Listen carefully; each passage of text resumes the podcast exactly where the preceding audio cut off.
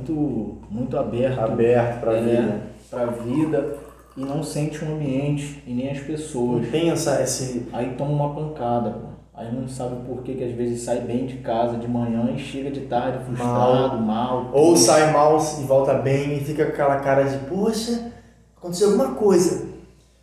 Tem toda a diferença, mano, você sair da sua casa e declarar essas palavras, que você é uma pessoa de Deus, que onde você pisa, a glória de Deus é manifesta. Eu estou selado pelo sangue de Jesus, nenhuma influência do mal vai influenciar minha mente. Você declarar isso com a palavra tem um poder louco, mano tem um poder incrível a palavra falada, mano, pro mundo espiritual.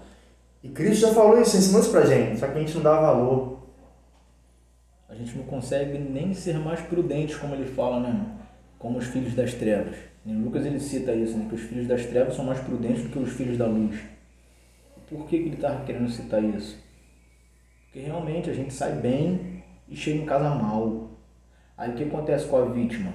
Ela vai querer justificar algo que aconteceu com ela no decorrer do dia para poder querer expressar esse sentimento mal que ela tá. Saiu bem, aconteceu algo de ruim, voltou mal.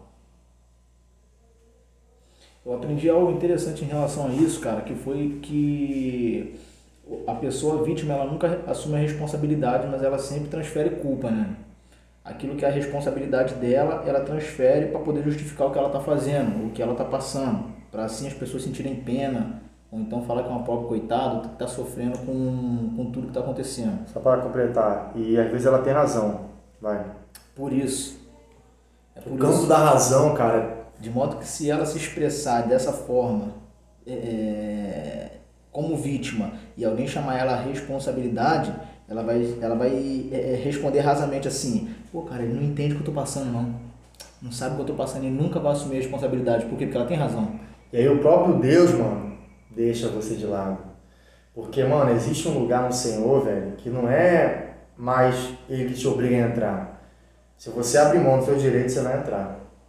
Porque, olha só, se você está dentro de um processo e você tem que aprender com ele, por que, que você quer logo pular?